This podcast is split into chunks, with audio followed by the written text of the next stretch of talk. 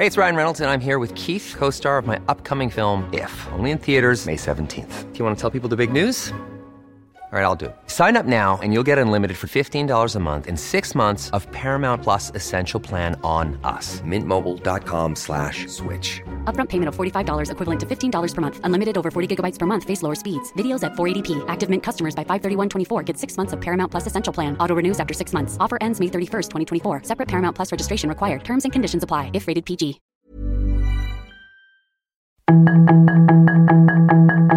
Tarde a tarde, lo que necesitas saber de forma ligera con un tono accesible. Solórzano, el referente informativo.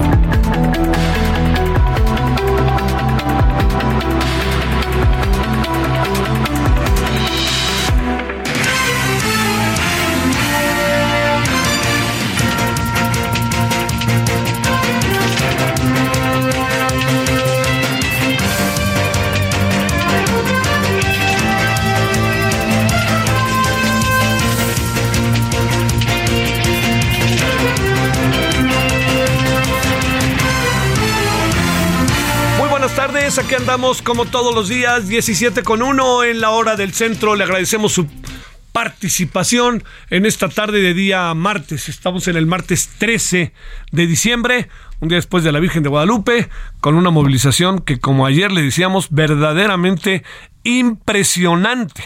Le diría, impresionante, entre otras muchas cosas, porque es una movilización de 11 millones de personas. ¿Qué capacidad de convocatoria? Tiene nuestra fe, ¿no? Eh, esto es entre el 8 y el 12 de diciembre, para que se una idea. Y seguramente también estos días algunos van sé de muchas de muchas procesiones que llegan el día 13, ¿no? Es, eh, el, día 13 de, de, de diciembre y la razón eh, se debe a que eh, digamos mucha gente no no no, no alcanza a ir con, con todos los fieles porque quieren entrar aparte, en fin, lo que fuera, ¿no? Pero bueno, ahí está, diciembre mes de vacaciones y mes de la Virgen de Guadalupe. Y este y antes también era luego meses de informe presidencial pero ya sabemos aquí eh, lo que lo que ha venido pasando últimamente en la forma en que el presidente López Obrador ha diseñado sus estrategias de informe. Bueno aquí andamos agradeciéndole entonces en nombre de todos quienes hacen posible la emisión referente su servidor Javier Solórzano todavía ando un poco mormado le ofrezco una disculpa ya estoy en ello desde el jueves me agarró un gripón eh, le contaba déjeme no, no me gusta a mí nunca hablar en primera persona, pero lo haré en esta ocasión. Me preocupó que fuera COVID, no era COVID. Me vacuné desde hace dos semanas contra la influenza. Tengo tres eh, vacunas de COVID y platicando con doctores me dicen que, primero, puede ser un cóctel molotov que a uno le dé COVID e influenza. Entonces, digamos, tenemos remedio y trapito nos pueden dar las dos, ¿no? Me decía el doctor, me dice, ¿me pueden, le, puede, usted dar las dos, pero si usted tiene las vacunas, pues atempera la bronca, ¿no? Pero, pero, pero sí le pueden dar y si usted no tiene una de las dos, o sea, puede pegarle verdaderamente fuerte sin importar su edad, ¿eh? Sin importar este, su género, nada. Bueno, entonces, todo eso se lo digo como para que lo contemplemos, porque este, de nuevo el señor López Gatel, que cada vez, pues yo entiendo que tiene toda una serie de fans, ¿no? Pero otra vez diciendo que el cubreboca no sirve para nada, o bueno, si no sirve para nada, ¿no? La forma en que lo dice es, es despectivo, eh, y yo digo, como creo que Morena va a seguir gobernando por lo menos seis años más, eso es lo que creo, no sé, no nadie conmigo, lo digo en función de los escenarios, pues en el momento en que eso pare o antes, va a haber quien presente demandas penales en contra de este hombre, como ya de repente está sucediendo y tiene muchos asuntos ahí en la, en la, este, en los tribunales. Yo lo que no entiendo es por qué no, por qué no son más sensatos para declarar, más sensatos para hablar, más sensatos para proponer, más respetuosos, ¿no? Este, cuando hay toda una tendencia en el mundo, Nuevo León de nuevo vuelve a usar este el, el, el, ¿cómo se llama? el cubrebocas en Estados Unidos de nuevo en algunas zonas se está exigiendo, en Europa se está exigiendo, pero aquí no, no sirve de nada, casi casi nos acaba diciendo este singular personaje, que era un gran científico que acabó en un eh, pues cercanía, por no decir otra cosa, o intento de ideólogo político. Bueno, son ahora las 17 con 4, que casi con 5 en hora del centro. Mire, hoy en la mañana bueno, primero déjeme decirle la nota de las últimas horas, de las últimas dos, tres horas. Es que lamentablemente falleció el gobernador de Puebla, Miguel Barbosa. Eh, le quiero decir que es un hombre al que yo tuve oportunidad de conocer y platicar con él muchas veces, muchas veces. Eh, le recuerdo, perdone que lo diga otra vez en primera persona, este, yo trabajo en el canal del Congreso desde hace mucho tiempo, entonces de repente hacíamos largas sesiones con él cuando era presidente del Senado, ¿no? Y, o coordinador parlamentario. Y era muy interesante las, las conversaciones que teníamos, un hombre muy generoso, me acuerdo que una vez me mandó unos chiles en hogada que hacía su mujer formidables. Este, y bueno, yo le diría que hay, hay un proceso ahí muy, que siempre fue muy controvertido, ¿no? Porque fue un crítico acérrimo de López Obrador cuando López Obrador estaba en el PRD, dejó el PRD y fue muy rudo, pero al final se entendió con el presidente. Y hoy el presidente en primera persona, no más faltaba, en primera persona no más faltaba, este, pues le mandó el pésame al señor Barbosa y a su mujer eh, y a sus dos hijos. Eh, fíjese que algo está, algo ha venido pasando en Puebla. Al ratito le doy los detalles, también para decirle quién va a gobernar, porque eso es muy importante saberlo. Ya tiene más de cuatro años, ¿eh? Entonces ya no hay elecciones. Entonces el Congreso va a decidir. Pero eso qué tal si nos esperamos para que nos lo digan de otra manera. Bueno, y muy rápidamente antes de seguir con, con el tema, le quiero decir que hoy en la mañana estuvimos allí en el Senado. Eh, larga conversación con el senador, senador Damián de Puebla, Damián Cepeda, eh, y, le, y, le, quiero decir que eh, cada vez tiene más y más y más vericuetos, se lo digo, cada vez tiene más y más vericuetos. En verdad, se lo digo, el tema del plan B. Yo creo que, que podría colocarlos en, colocarnos en escenarios realmente incluso explosivos del mediano plazo. Mm, pensemos en 2024. Eh, yo creo que de alguna u otra manera se desarticule el INE ¿no? Porque hay que tomar en cuenta otra variable, y esa otra variable es que el próximo 3 de abril, el año que entra, eh, se va a nombrar o va a entrar el proceso, de hecho ya está echado a andar el proceso, para sustituir a cuatro de los eh, integrantes del INE que cumplen su ciclo. Y de estas cuatro personas, eh, casi seguro, casi seguro, tres lo va a quedar determinando el presidente. ¿No? Digo que su partido, como usted lo quiera. Y el otro tendrá que ser un agarrón ahí entre PAN, PRI y PRD, vaya usted a saber.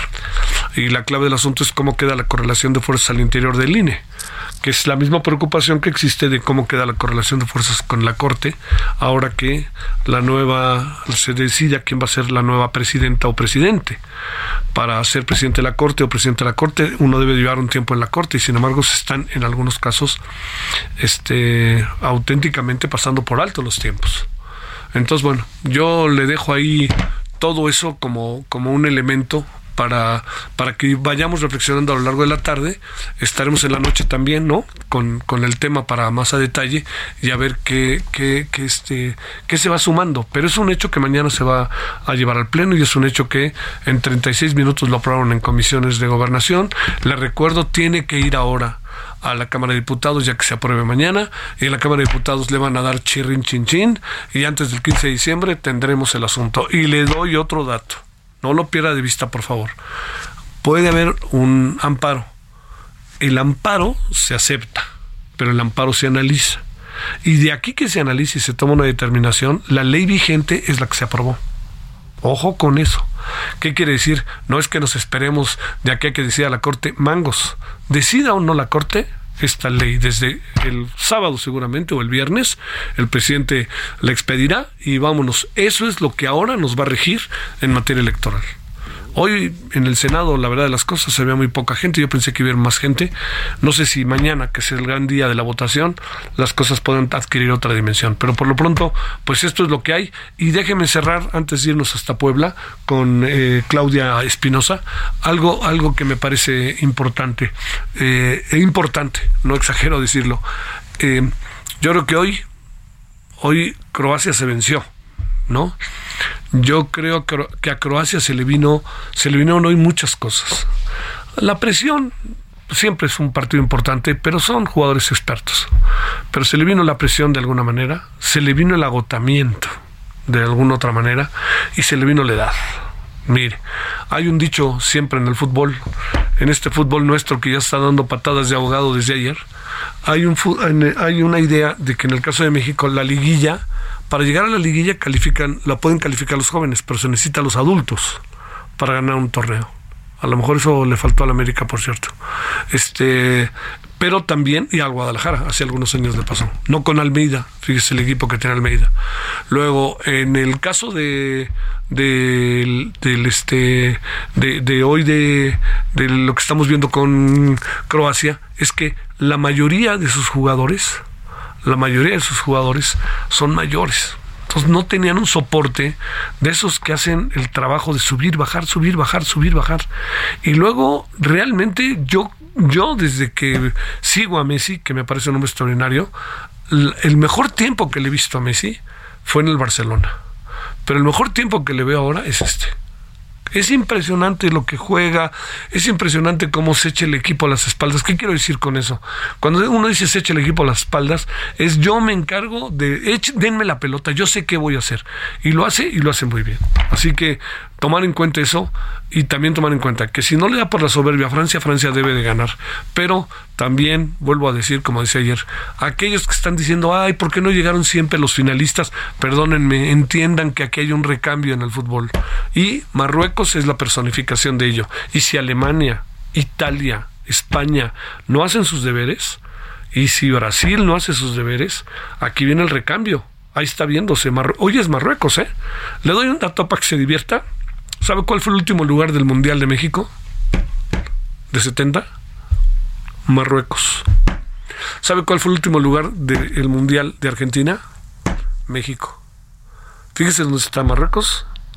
Aprendizaje, batalla, aprendizaje, batalla, trabajo, trabajo, fuera intereses. Va a ser por lo menos cuarto lugar del Mundial, por lo menos. ¿eh? Bueno, punto y seguido. ¿Sabe dónde está México? Eliminado en la primera, llorando, su, diciendo, ay, es que nomás nos faltó un gol para calificar sobre Arabia. Bueno, yo no quisiera ver qué hubiera pasado en la segunda ronda con lo que traían. Bueno, oye, ¿ya ha pasado algo? No, estamos esperando que termine el mundial y ya empezaremos a tomar decisiones. No, bueno, 17-12 en hora del centro. Muy buenas tardes, aquí andamos agradeciéndole que nos acompañe. ¿Nos vamos con Claudia o después? Vámonos directamente contigo, Claudia Espinosa, si no te importa. Cuéntanos qué pasó. Ya había como antecedentes de que estaba pasando algo grave, ¿no? Así es, te saludo con gusto a ti y a los amigos del auditorio, pues justamente desde el, fin de semana en la entrega de 200 patrullas que realizó el gobernador Miguel Barroso, que fue el último acto eh, que tuvo de manera eh, pública, ya había eh, pues manifestado un malestar en el brazo izquierdo, inclusive lo había comentado en el propio evento antes de hacer uso de la palabra. Posteriormente, ese mismo día, pues estuvo una breve reunión con los alcaldes y a partir de ahí, pues ya no estuvo presente en ningún evento público, inclusive ayer en el relanzamiento del Museo Barroco, pues ya no asistió ni tampoco pues dio las tradicionales ruedas de prensa mañaneras. Ahorita, eh, pues está eh, citando una rueda de prensa en unos minutos más en la sede del poder eh, del poder legislativo para que los tres poderes pues den a conocer qué es lo que procede ante el fallecimiento del gobernador ya confirmado tanto por el presidente de la República como por su equipo aquí en Puebla eh, alrededor de las 3.30. Hay que decir que, bueno, desde temprano se había manejado que se había puesto Mar y había sido trasladado a la Ciudad de México. Eh, finalmente se confirmó que había presentado algunos problemas de salud, más no eh, la gravedad de estos, hasta que ya en el transcurso de la tarde su equipo finalmente confirmó el deceso del gobernador Miguel Barbosa. Este, el tema de la diabetes era brutal sobre él, ¿verdad? Así es, él eh, tenía pues justamente ese padecimiento y hay que decir que estaba en una constante eh, revisión y esto pues no había representado tampoco que bajara el ritmo. Hay que recordar que estuvo en México y después hizo la participación de la de la marcha aquí en, en Puebla, pero eh, ya el domingo, como te decía, ya había manifestado este dolor que tenía en el brazo izquierdo. Sí, porque yo les le contaba ahorita al aire, este Claudia, lo que pasó también es que le habían cortado el pie, ¿no? Para, para derivado todo esto de, de él mismo, lo platicaba, lo platicamos una vez, la desatención que había tenido originalmente para la diabetes y de lo cual se arrepentía tanto, pero que estaba cumpliendo ahora una nueva etapa con este descuido que ahora estaba siendo muy acucioso. Este, ¿qué edad tenía el gober? 63 años es eh, justamente la edad que él tenía y eh, bueno, hay que recordar que cuando estaba justamente en el poder en, eh, legislativo a nivel federal fue cuando tuvo este padecimiento que inclusive pues le ocasionó la pérdida de una de sus piernas. Oye, ¿y la, la otra? ¿Qué pasa en ese estado que en seis años han tenido cuatro gobernadores, Claudia? Es algo que pues y además hay que mencionar que también pues es justamente en estas fechas, ¿no? El, el tema del helicóptero con la gobernadora Marta Erika sucedió justamente en pleno 24 de diciembre y ahora, bueno, 13 de diciembre eh, de este 2022, el deceso del gobernador Miguel Barbo.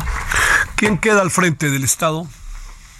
Es eh, justamente eh, en primera instancia será la secretaria de Gobernación Ana Lucía Gilmaría. Lo único que falta es justamente confirmar por el tiempo. Él eh, mañana precisamente entregaría su informe de labores y entonces le quedarían dos años efectivos y justamente por ese tiempo falta determinar si es finalmente el Poder Legislativo quien lanza una convocatoria para un gobernador interino o si se quedará al frente hasta que sea el proceso de electoral ya normal la secretaria de Gobernación Ana Lucía Gilmaría. Lo que sí, este, Claudia, no hay elecciones, ¿verdad? Esas elecciones extraordinarias ya no, porque básicamente ya estaba en el rumbo final. Entrando al 2023, iniciaría ya, de acuerdo como lo marcan las eh, leyes electorales, pues parte del eh, proceso, las precampañas y demás. Así que ya no eh, se tiene que llamar a elecciones extraordinarias, simplemente determinar si se queda la secretaria de Gobernación como encargada de despacho o, en su defecto, pues será el Poder Legislativo quien lance la convocatoria para un gobernador interino. Claudia, ¿cómo cayó el asunto ahí en lo que alcanzas a apreciar de la sociedad poblana? Pues eh, fíjate que apenas está como esparciéndose la información en la sede de gobierno en Casaguayo, apenas pues estaban colocando, sobre todo los comerciantes de enfrente eh, que tenían una relación cercana con ellos del mercado del Alto, pues todas las eh, flores para poder rendir homenaje al gobernador y apenas está ya pues dando a conocer a una mayor escala la información del deceso del gobernador. Wow, wow, wow. Bueno, este te mando un gran saludo, Claudia. Estamos pendientes. Buenas tardes. 17-17 en la hora del centro. Solórzano, el referente informativo. Lo mejor de México está en Soriana. Aprovecha que el aguacatejas está a 21.50 el kilo. Sí, a solo 21.50 el kilo. Y la uva blanca sin semilla a 54.90 el kilo. Sí, a solo 54.90 el kilo. Martes y miércoles del campo de Soriana. Solo 13 y 14 de diciembre. Aplican restricciones.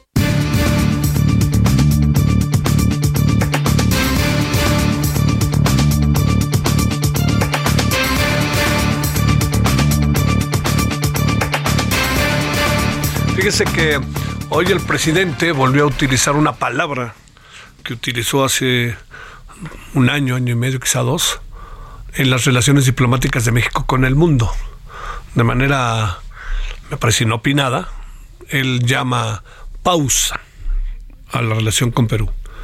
Hay un comunicado de varios presidentes, el que no incluye al presidente de Brasil, que como usted sabe desde ayer o antier, perdón, tomó posesión, y este y la relación con Perú se tensa en los altos niveles.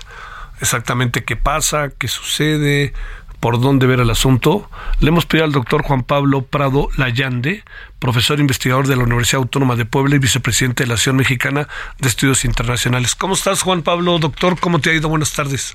Muy buenas tardes, muchas gracias. Bien, gracias. Bien, bien. ¿Estás allí en Puebla? En Puebla, en este estado hoy algo convulso. Claro, ¿qué pasó? Oye, bueno, ahorita platicábamos sobre lo que sucedido, pero, pero oye, este, en los últimos seis años cuatro gobernadores, ¿no? Bueno, ya digamos que este estado no se caracteriza por su estabilidad en términos de su jefe del ejecutivo, lamentablemente, y pues tendremos un gobernador o gobernadora más en breve. Bueno, ¿qué sigue prevaleciendo Morena como fuerza o ha habido algunos cambios últimamente? Bueno, en principio sí, Morena, pero pues hay cambios, hay movimientos políticos, sociales, ideológicos en el Estado que, bueno, quizás prevean algún tipo de, cambio en este Estado. Vamos a ver, vamos a ver lo que sucede en meses próximos, pero pues eh, un cambio más definitivamente en el estado de Puebla en términos de gobernador. Juan Pablo, que te quede claro que no te di un mazazo, ¿no? Y me entré por otro lado cuando íbamos a platicar de otro tema, pero entendiendo que eres profesor universitario, yo sé que estas cosas no te pasan de largo. Te pregunto, ¿qué significa pausa? ¿Qué piensas de lo que está pasando por parte del presidente en su relación con Perú? Que al fin y al cabo es la relación de México con Perú. Es lamentable porque debería ocurrir lo contrario a la luz de la incrementada relación bilateral que hemos celebrado en años, en los últimos años, por un lado, y también de cara a lo que promueve y busca lograr la Alianza del Pacífico, que es un esquema de integración regional, en donde también, desde luego, participa México, Perú, eh, Chile y Colombia, pero en ese marco pues es otro eh, es otro ámbito para no empeorar sino mejorar las relaciones bilaterales. Por tanto está sucediendo lo que no debería ocurrir y pues es lamentable definitivamente porque aunque no tenemos una relación comercial potente pues los lazos sociales societales políticos venían por buen camino. Y frente a estos acontecimientos lamentables pues es vulnerable, al fin y al cabo, la relación bilateral y, y, con esto y los señalamientos de nuestro presidente se lastiman aún más. Oye, este, eh, da la impresión de que Lula trae una mirada interna diferente, ¿no? Sí, bueno, Lula va a ejercer y ya lo está haciendo un liderazgo regional. Eh, lo hizo cuando fue presidente y previsiblemente lo volverá a hacer y en este sentido, pues Lula está trabajando de cara a promover el liderazgo de Brasil y su liderazgo a título personal eh, en, en, la, en la región. Y México otra vez se vuelve a quedar atrás, se vuelve a generar problemas a sí mismo y genera una imagen regional e internacional pues que no va acorde con los objetivos y las necesidades de nuestro país en términos de insertarnos de mejor manera y además con países como el Perú, con quien tenemos una relación adecuada, vínculo, cercanía histórica, y justamente con los países más cercanos es con quienes tenemos ahora con Lima un desencuentro. Es lamentable. Oye, Juan Pablo, a ver, te pregunto, este, la, la, la, lo que plantea el presidente pareciera que no hay elementos para que se sustenten en función de lo que se conoce sobre lo sucedido de un autogolpe y un desconocimiento del Congreso que en el marco constitucional peruano parece que procede. un presidente no puede declarar autogolpe y luego que nos digan que lo que pasa es que le dieron algún tipo de líquido y que por eso dijo lo que dijo. Suena, suena todo como muy fuera de lugar, ¿no? Es correcto. Tenemos que respetar y aceptar la autodeterminación de ese país, de Perú, como con cualquier otro estado, y en ese sentido lanzar opiniones personales sin suficiente sustento jurídico, histórico, diplomático, etcétera, es arriesgado y como lo señalé previamente, nos aleja de ese país y de su gente en lugar de promover el interés nacional a través de la política exterior que es lo que debería cuidar el jefe del Ejecutivo. Sí, sí, sí, sí. sí. ¿En qué supones que ahora que acabar el lío? Pues soy optimista en términos de que conflictos o más bien fricciones en el ámbito internacional suceden y son, son recurrentes y que frente a ello la cordura, la diplomacia, las instituciones, el derecho internacional, los principios de la política exterior eh, sensatamente eh, promovidos eh, debe de, deben de prevalecer. Es decir, se está generando fricción, se está generando alejamiento, se está generando incertidumbre, sí, pero yo confío en que paulatinamente, y si dejamos el tema que lo gestionen nuestras y nuestros diplomáticos de carrera, es decir, quienes saben el tema, es la relación lastimada, pero se reconduzca. Yo espero y me gustaría que fuese así. Ojalá que no sea solo un wishful thinking, pero bueno, usualmente en la diplomacia enfrentamos este tipo de situaciones y yo espero que la relación se reconduzca. Tendríamos que ganarnos otra vez la confianza del gobierno, quien gobierne, me da igual, de en Lima para mantener y restablecer nuestros vínculos y que la interacción continúe. Sí, sale. Doctor Juan Pablo Prado Layande, muchas gracias que estuviste con nosotros. Saludos ahí hasta la UAP. Muchas gracias. Saludos desde la Universidad Autónoma de Puebla. Gracias. Bueno, este da la impresión de que el dice el que no va a renunciar, el señor Pedro Castillo, pero da la impresión de que esto empieza a caminar por los terrenos de, más que de cosa juzgada, de juicio. Y el juicio difícilmente lo liberará de una sentencia penatoria. Pausa. El referente informativo regresa luego de una pausa.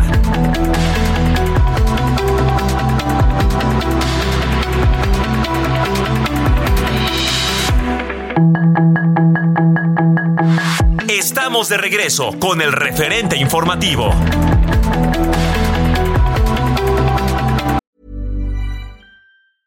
Ever catch yourself eating the same flavorless dinner three days in a row? Dreaming of something better? Well, HelloFresh is your guilt-free dream come true, baby. It's me, Kiki Palmer. Let's wake up those taste buds with hot, juicy pecan-crusted chicken or garlic butter shrimp scampi. Mm. Hello Fresh. Stop dreaming of all the delicious possibilities and dig in at HelloFresh.com. Let's get this dinner party started.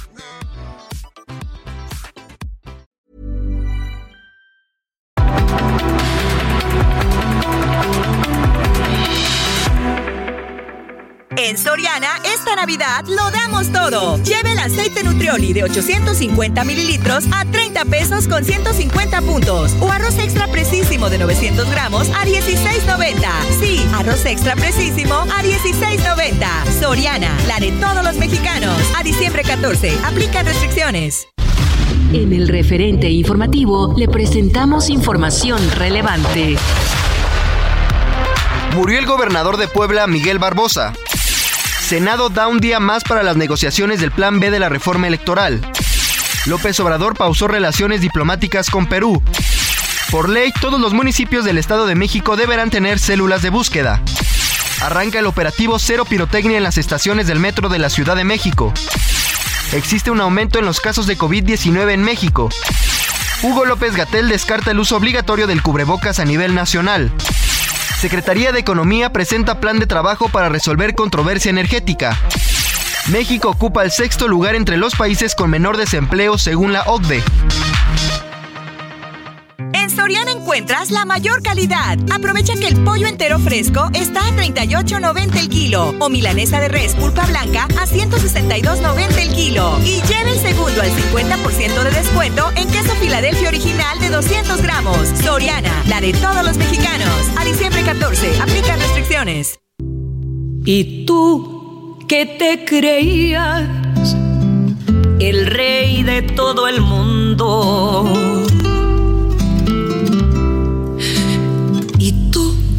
Que nunca fuiste capaz de perdonar. Y cruel y despiadado de todo te reías o imploras cariño, aunque sea por piedad.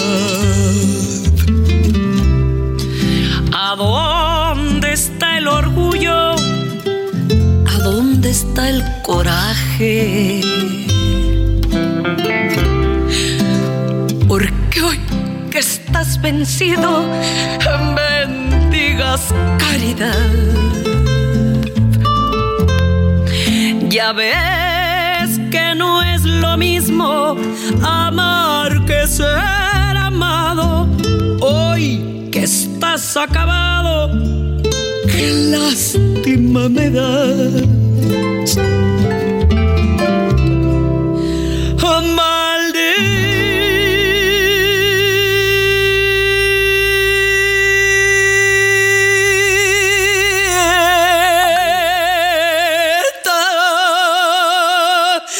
corazón, me alegro que ahora sufra. Bueno, ese qué voz, ¿no? Tan padre la de Lila Downs, que le mandamos un abrazo. Sufrió una pérdida muy importante recientemente. Pero bueno, estamos escuchando a Lila Downs porque lanzó su disco desde Bellas Artes, México, que fue un álbum grabado en dos conciertos que hizo el 22 y 23 de marzo.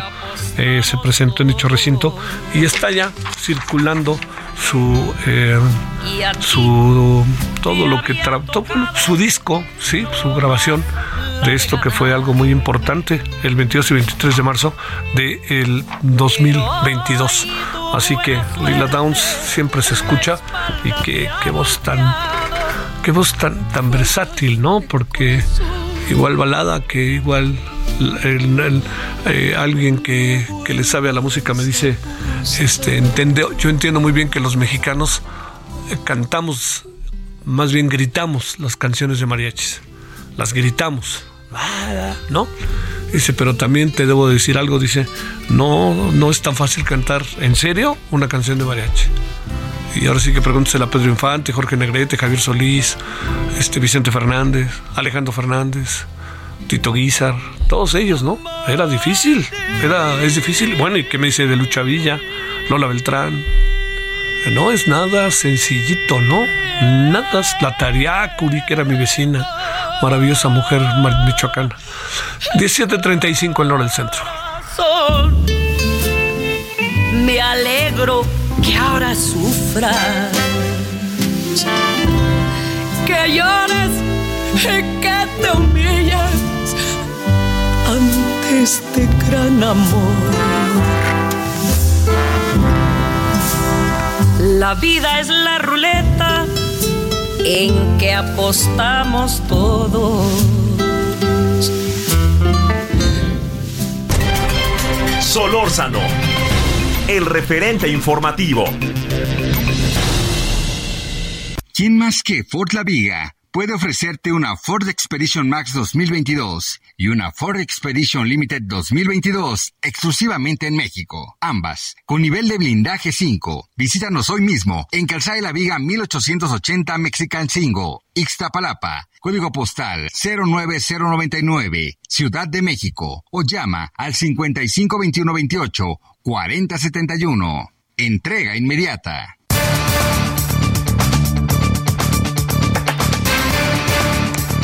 Bueno, vámonos a las 17.36 en la hora del centro. Por si inicia sintonía usted con nosotros. Hoy se dio lamentablemente el fallecimiento de por una enfermedad. Suponemos que todavía no está del todo claro cuál fue la causa de la muerte, pero suponemos que lo que está ahí en medio de el sensible fallecimiento del gobernador de Puebla pues es este la diabetes que padecía desde hace algunos años. Estaba viendo, decía Claudia que tenía 73 años. No, yo creo que tenía menos. Ahorita que estaba viendo. Sí, a ver si podemos. Sí, claro, porque nació en Puebla en 1959. Entonces tiene 60, tenía 63 años. Hombre joven, todavía vivía, bueno, quién se lo dice, va, pero todavía había algo de vida, como luego dicen.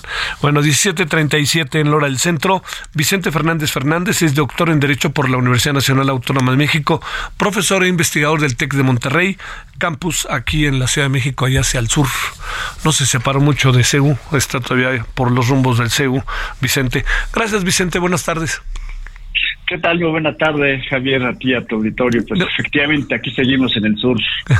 Gracias. Y cerca de la Azteca, que ahí va a ser el Mundial y todas esas cosas, ¿verdad? Pues sí, un fin de año muy movido ahora entre, entre Mundial, una final aparentemente muy esperada. Sí. Este, Vamos a ver. Muy movido todo, en la parte política, en fin. Eh, muy movido el fin de año. Oye, a ver, déjame plantearte, Vicente. Este, todo indica, ¿no? Eh, todo indica que, el día de mañana se aprobará en este en el pleno del Senado con cambios se irá a la Cámara de Origen para que la Cámara de Origen lo apruebe. ¿qué, ¿qué, lectura legal y política le das a lo que está pasando? Bueno, uno me parece y que yo que ahí la mayoría consideremos en que es este famoso plan B del presidente de la República, pues denota efectivamente el mostrar el poder que tiene efectivamente de no solamente en el Ejecutivo, sino en otros, su intervención en otros poderes y lo estamos viendo. No se pudo, la Constitución no puede quedarse con los brazos cruzados y con las manos vacías, así que reformas tiene que haberla, ¿no? Y eso es la primera señal a mi parecer. Evidentemente el momento pues, no lo es el correcto políticamente ni electoralmente. Eh, hay temas muy interesantes, pero que ameritarían una discusión muy a fondo, obviamente, entre los distintos sectores involucrados. Entonces, pues parte de lo, lo criticable de esta reforma es lo desasiado del procedimiento, ¿no? Y el momento en que está hacerlo. Porque hay varios rubros, podemos dividirlo en tres, en tres grandes temas, ¿no?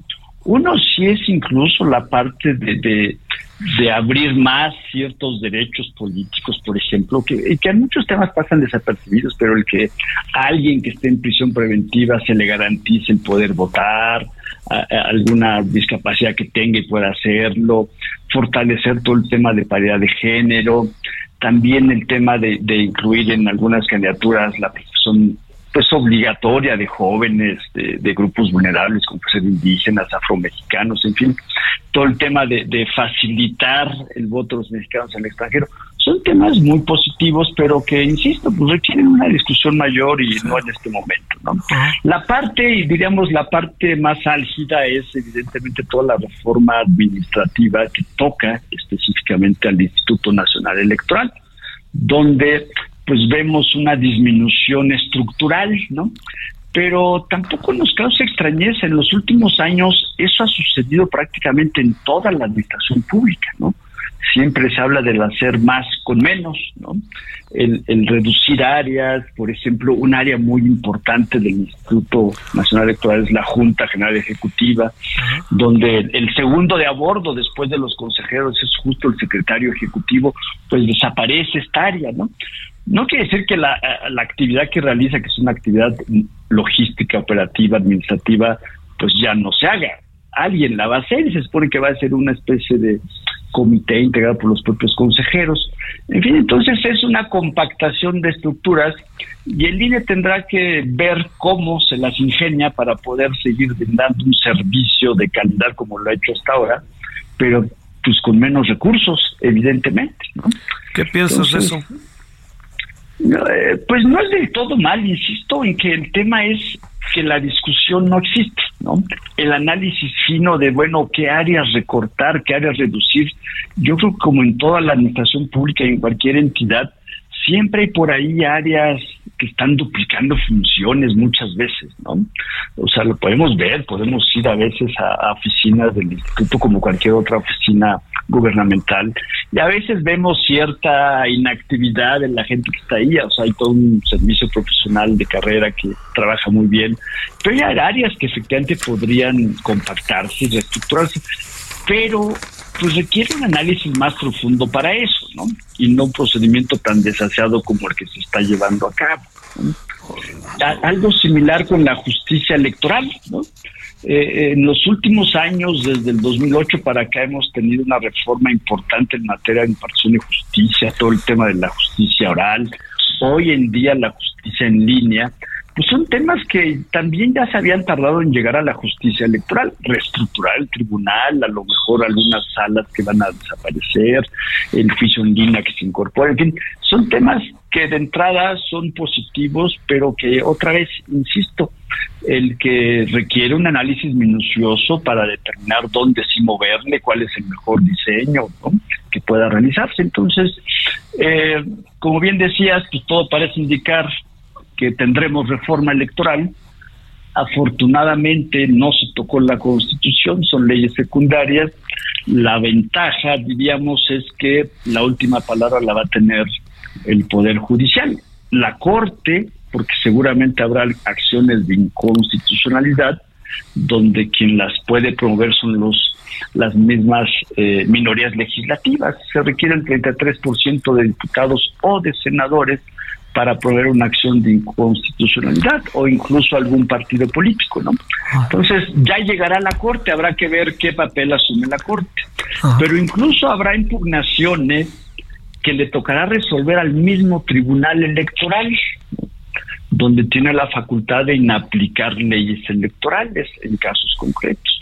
Entonces, eh, estaremos viendo durante el próximo año pues esas impugnaciones y cómo queda finalmente estas leyes que se están trastocando ya después de las impugnaciones que tendrán que resolverse durante el año que entra, previo obviamente al proceso del 24.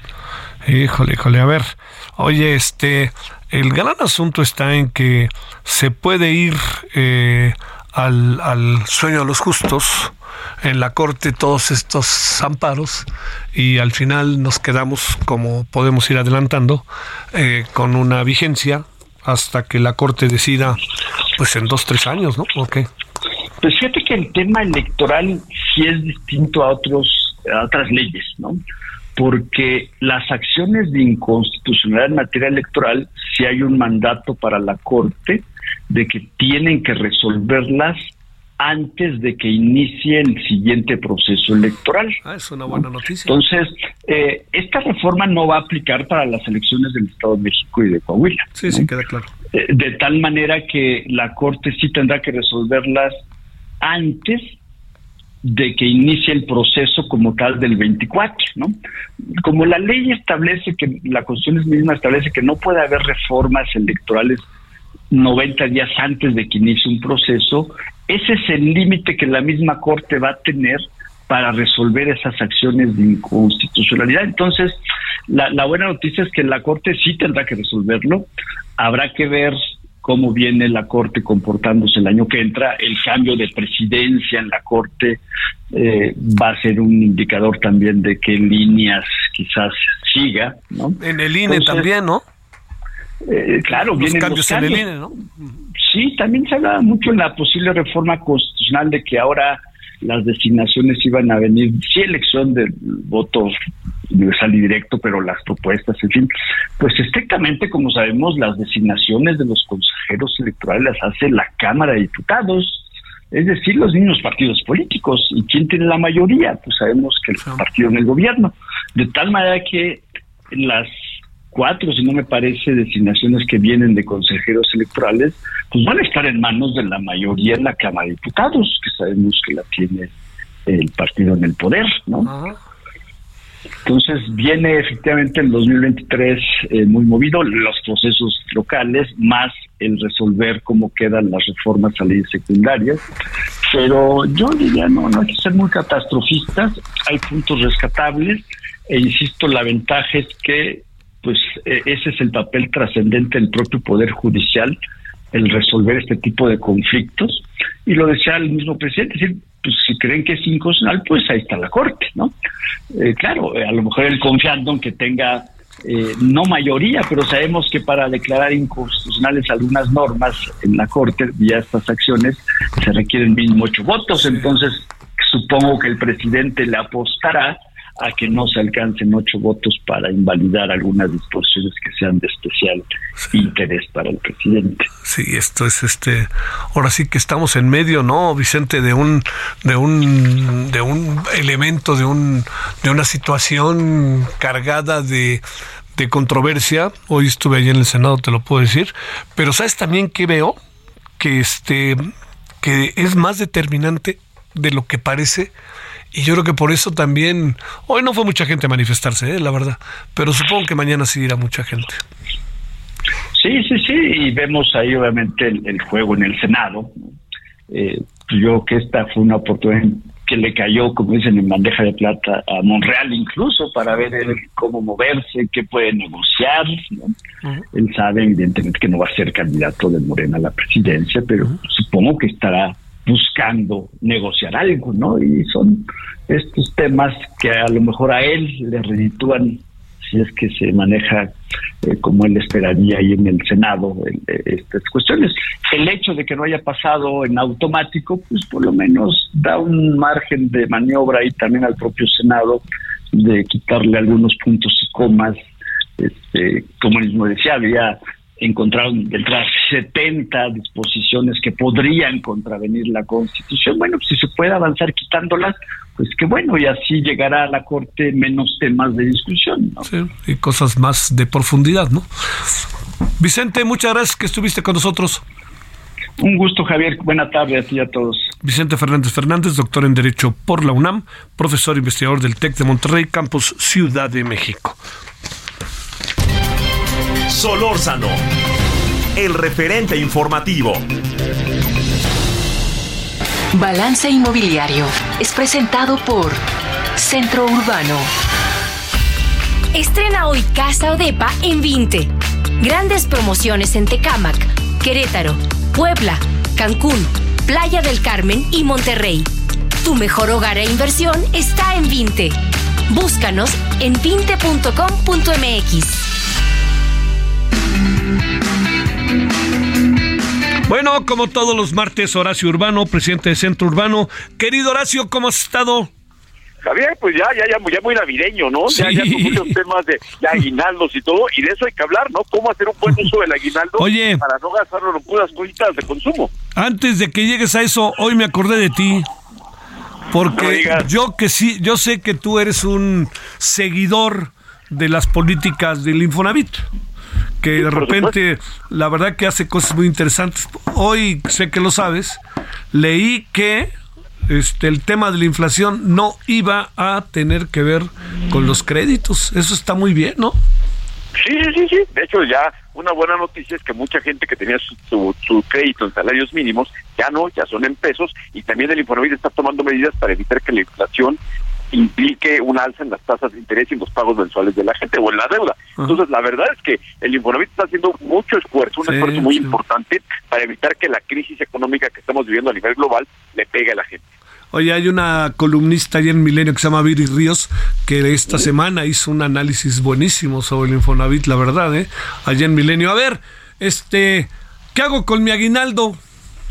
Pues mira, a ver, muchísima gente hemos visto, yo escribí esta semana, de que esto de los nómadas digitales, la realidad es que todos estamos viendo qué hacer con, con nuestra forma de vida. Entonces, muchas gentes están pensando en cambiarse de casa, sea comprando o rentando, y la verdad es que para eso necesitamos una lanita adicional. Nadie, nadie, nadie, no sé por qué, nos falta cultura financiera para estar preparados para comprar o para rentar una casa. Y de pronto cuando vamos a rentar dice, oye, necesitas dos meses de depósito, ¿cómo? o vas a comprar y necesitas enganche o escritura y no lo tenemos pre presupuestado. Entonces, el, el aguinaldo es precisamente un magnífico instrumento que nos puede ayudar en este momento para hacer ese diferencial entre poder completar para un enganche o poder dar ese depósito que necesitemos para poder rentar. Entonces, me parece que el aguinaldo, que es un instrumento de, finanzas personales, es un instrumento de ahorro, podemos darle un uso muy interesante y ahorita, ahorita que está cayendo, pensar cómo le podemos hacer para adelantar una mensualidad de la hipoteca, quien ya tiene hipoteca, completar el aguinaldo, como te decía, o ver cómo hacer para tomar menos deuda a la hora de comprar una casa. La gente en estas eh, épocas, en estas fechas, ahorrando, teniendo su dinero, etcétera, opta por comprar este departamentos, opta por comprar vivienda, opta por pedir crédito, opta por rentar, porque la impresión que da es que de repente el mes se muere, por ahí del día 15, ¿no? ¿O qué ves? Fíjate que, que yo también también escribía eso hace unos cuantos días y me reclamaron todos los inmobiliarios diciendo que es un sector que hasta el último día del año, siempre que se pueda, siempre que una notaría está abierto, intentan firmar operaciones. Y eso lo hacen los inmobiliarios, obviamente por negocio, pero también las personas, para amarrar el precio de una casa o de un departamento, para amarrar el costo de una hipoteca. La realidad es que el tercer, el último trimestre del año es el de mejor desempeño para el sector inmobiliario y diciembre es muy buen mes con todo y que pensaríamos que es un mes corto, la realidad es que para el sector inmobiliario les tiran las horas para hacerlo rendir. ¿eh? La verdad es que este este mes el sector inmobiliario trabaja hasta el último momento, eh, eh, hasta el último momento y más. Sí, más si estamos en, en todo esto. Oye, por último, este Horacio, el eh, digamos los que hay hay una bueno, lo que pasa es que si rentas una casa o un departamento, lo que fuera, pues ahí te llevas un año, ¿no? O por lo menos seis meses. Lo mínimo para rentar ya es un arreglo entre las partes, ¿no?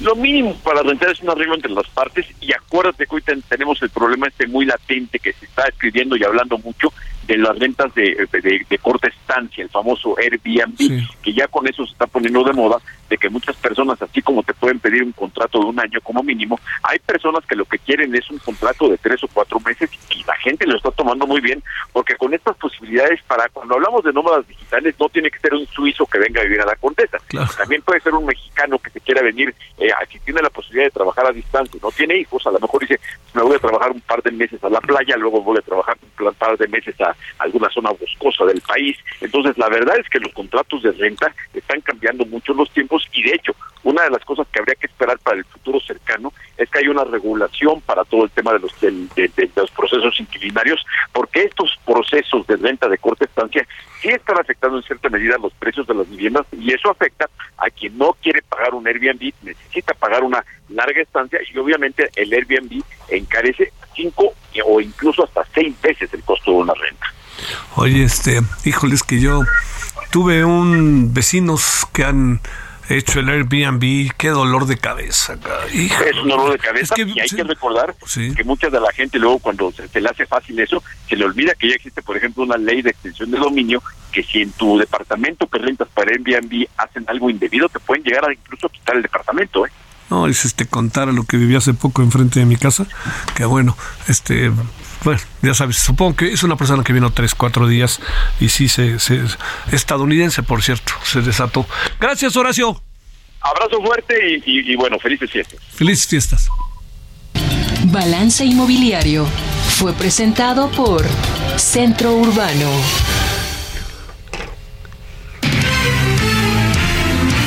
Bueno, pues eh, vámonos donde nadie nos juzgue. Nos vemos a las 21 horas en hora del Centro de la Televisión. Ya estaremos de vuelta después de esta gripa que ahí ya va saliendo poco a poco. Le agradecemos su participación. Adiós. Hasta aquí Solórzano, el referente informativo.